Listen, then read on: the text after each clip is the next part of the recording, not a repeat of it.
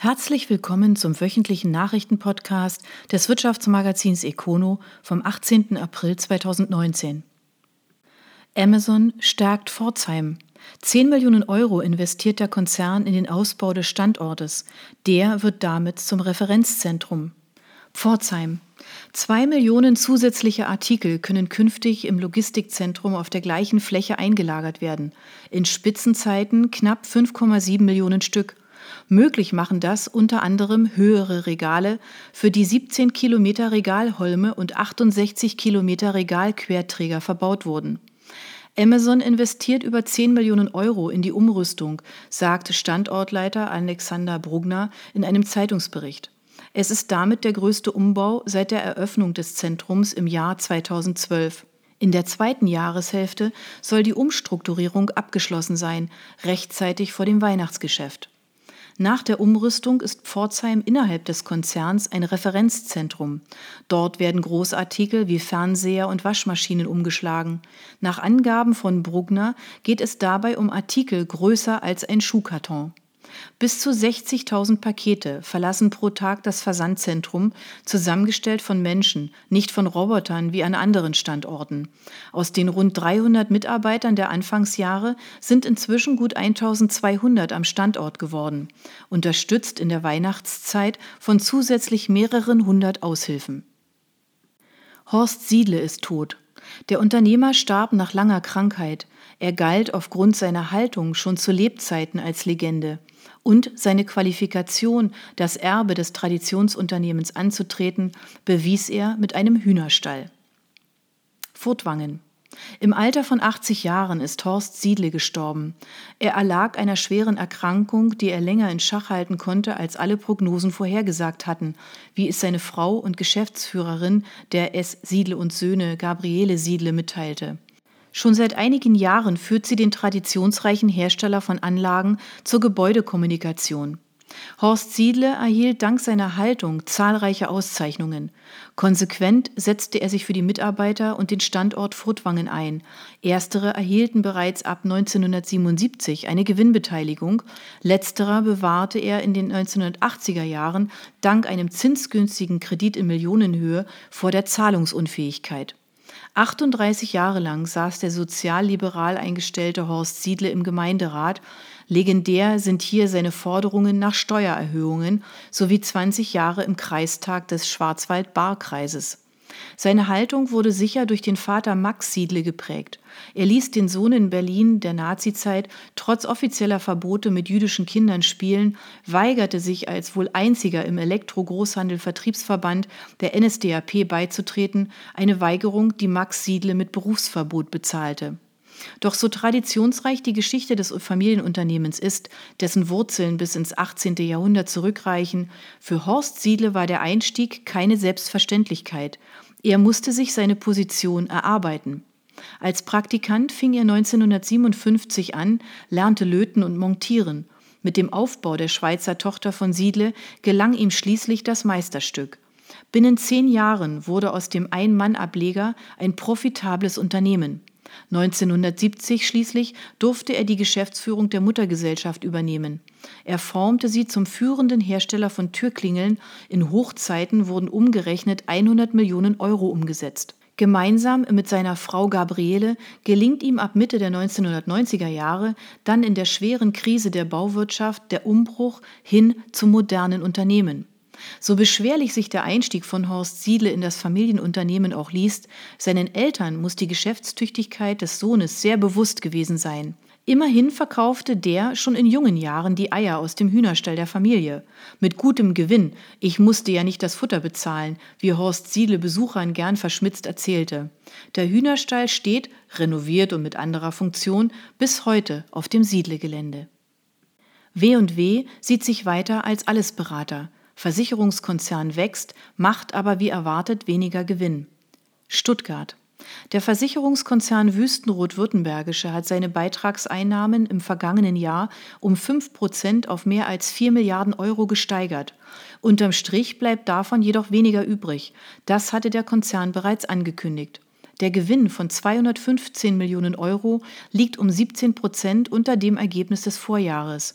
Neben dem Wegfall günstiger Sondereffekte sei auch das Investitionsprogramm einer der Gründe. Wüstenrot-Württembergische arbeitet an der digitalen Transformation.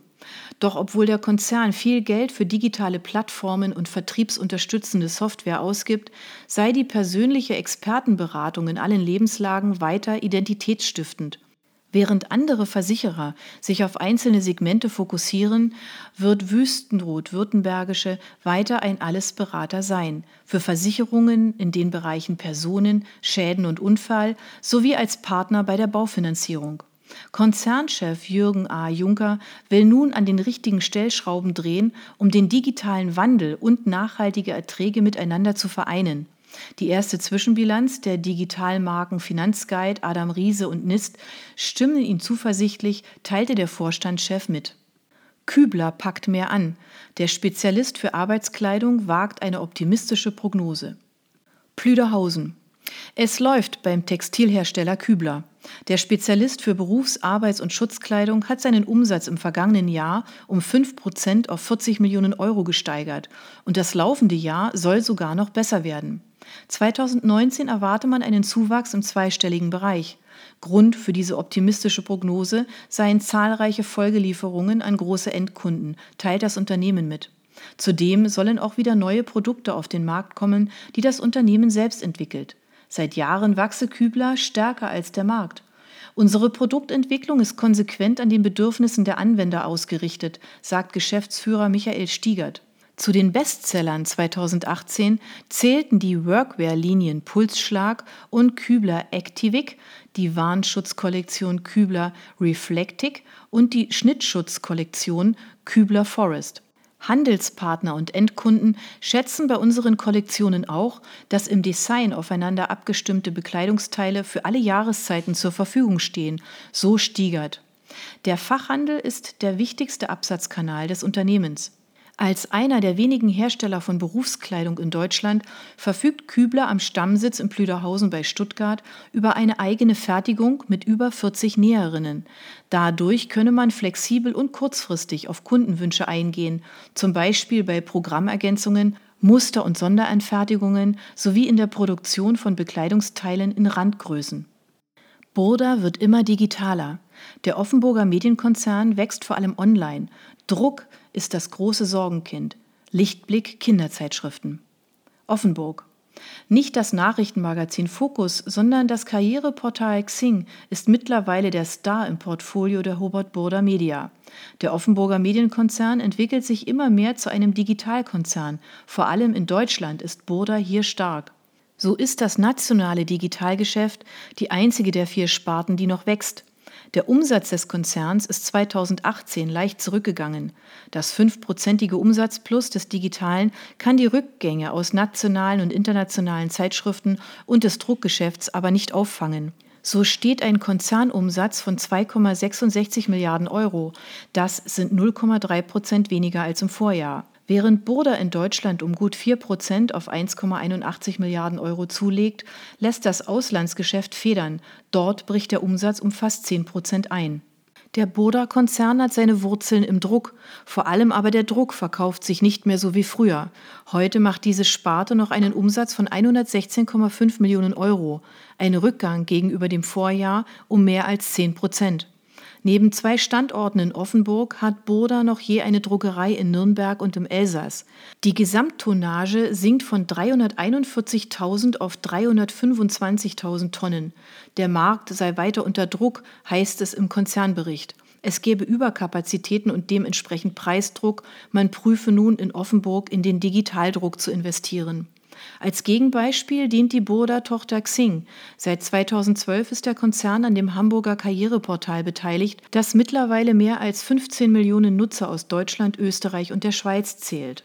Und Xing verdient Geld. 235 Millionen Euro Umsatz hat das Unternehmen 2018 gemacht, ein Viertel mehr als im Jahr zuvor. Unterm Strich steht dabei ein Gewinn von 31 Millionen Euro. War Xing in seinen Anfängen vor allem eine Kontaktbörse für Menschen auf Jobsuche, hat die Firma heute Bezahllösungen im Angebot, die von Firmenkunden oder Personalern genutzt werden. Wer will, kann den ganzen Recruiting-Prozess von der Stellenanzeige bis zur Bewerberauswahl über Xing managen. Focus, einst das Prestigeobjekt von Burda, hat auch im vergangenen Jahr Auflage verloren. Ende 2018 wurden wöchentlich 425.000 Hefte verkauft, drei Prozent weniger als ein Jahr vorher. Anders der Trend bei den Kinderzeitschriften, die Burda über den Stuttgarter Blue Ocean Verlag veröffentlicht. 59 Titel erscheinen regelmäßig in Deutschland, Österreich und der Schweiz. Die Gesamtauflage ist mit 11,64 Millionen gegenüber dem Vorjahr sogar leicht gestiegen. Der Boda-Konzern besteht aus insgesamt 256 Gesellschaften, davon 146 in Deutschland. Im Konzern waren zum Jahresende 12.369 Menschen beschäftigt. Das sind 451 mehr als Ende 2018 und sogar 2.000 mehr als vor fünf Jahren. Messe Freiburg zieht die Notbremse in Nordamerika. Ein neuer Veranstalter soll die Intersolar North America retten an einem anderen Ort. Freiburg. Die Messe Freiburg stoppt einen Abwärtstrend und verkauft die Intersolar North America. Der US-Ableger der Fachmesse leidet unter Besucher- und Ausstellerschwund und schreibt rote Zahlen. Das ist die Notbremse, sagt Daniel Strowitzki, Geschäftsführer der Freiburg Wirtschaft Touristik Messe GmbH, FWTM. Die für dieses Jahr angesetzte Veranstaltung wurde abgesetzt und auf das nächste Jahr verschoben, an einem anderen Ort mit einem anderen Veranstalter. Die FWTM ist gemeinsam mit der Pforzheimer Firma Solar Promotion Co-Veranstalter der Intersolar Europe, die in München stattfindet. Den internationalen Teil hat die FWTM an ihre Tochterfirma Freiburg Management und Marketing International FMMI delegiert. Und die Zahlen der FMMI gaben zuletzt Anlass zur Sorge. Laut dem aktuellsten Beteiligungsbericht der Stadt Freiburg sind die Einnahmen von 5,6 Millionen Euro im Jahr 2016 auf 4,6 Millionen Euro im Jahr 2017 gesunken. Zahlen zu 2018 gibt es noch nicht. Die Zahlen würden gerade geprüft, so Strowitzki, der auch Geschäftsführer der FMMI ist. Eine spürbare Erholung war aber nicht zu erwarten. Ohne das US-Geschäft werde der Umsatz nun nochmal um etwa 2 Millionen Euro einbrechen. Die FMMI erwartet für das laufende Jahr sogar ein Minus von bis zu 650.000 Euro bei einem Umsatz von weniger als 3 Millionen Euro. Neuer Eigentümer der Intersolar North America ist die amerikanische Firma Diversified Communications, DC, aus dem Bundesstaat Maine. Sie will die nächste Show erst im Februar 2020 veranstalten, allerdings nicht mehr in San Francisco, sondern in San Diego, der zweitgrößten Stadt Kaliforniens. Bereits vor dem Verkauf sei die Entscheidung gefallen, die diesjährige Veranstaltung abzusagen und umzusiedeln, so Strowitzki. Etwas seltsam liest sich die Stellungnahme von Florian Wessendorf, Geschäftsführer von Solar Promotion. Man habe den idealen Zeitpunkt gefunden, um die Messe in die Hände der Amerikaner zu übergeben, wo sie die nächste Wachstumsphase erreichen soll. Tatsächlich war die Messe zuletzt geschrumpft. 2018 kamen noch 433 Aussteller und 14.000 Besucher. Zwei Jahre zuvor waren es noch 550 Aussteller und mehr als 18.000 Besucher. Ob DC nun die Wende schafft, muss sich zeigen. Wir haben seit Jahren nach einem Einstieg ins Solargeschäft gesucht, sagt Oakley Dyer von DC. Auch darum habe man die Intersolar stets sorgfältig beobachtet. Nun sei die Zeit reif gewesen. Zum Kaufpreis gibt es keine Angaben. Mit dem Namen Intersolar verbindet man eigentlich eine Erfolgsgeschichte. 1991 hatte die Messe ihre Premiere in Pforzheim. Als es dort zu eng wurde, zog sie im Jahr 2000 auf die neue Messe nach Freiburg. Zu dieser Zeit kam auch die FWTM als Co-Veranstalter an Bord. 2007 wurde es dann auch in Freiburg zu eng und die Intersolar zog weiter nach München. Die nächste Auflage soll vom 15. bis 17. Mai stattfinden. Die Intersolar North America fand 2008 erstmals statt.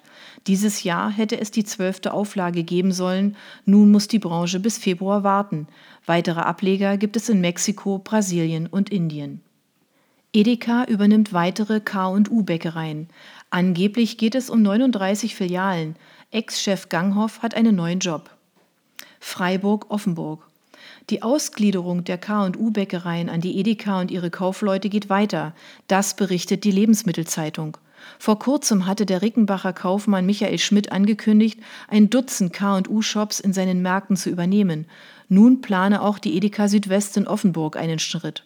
39 K&U-Filialen sollen unter das Neukaufdach der Edeka wechseln. Bereits am Dienstag würden in einer Führungsrunde die Modalitäten für den Deal abgesteckt werden, schreibt die Zeitung. Die Gewerkschaft Nahrung und Genuss Gaststätten hat dieses Vorgehen kritisiert. Sie fürchtet Tarifflucht und Nachteile für die Mitarbeiter. Die Kaufleute halten dem entgegen, dass die Mitarbeiter in den Märkten ohne Tarifbindung besser bezahlt würden als die KU-Angestellten mit Tariflohn.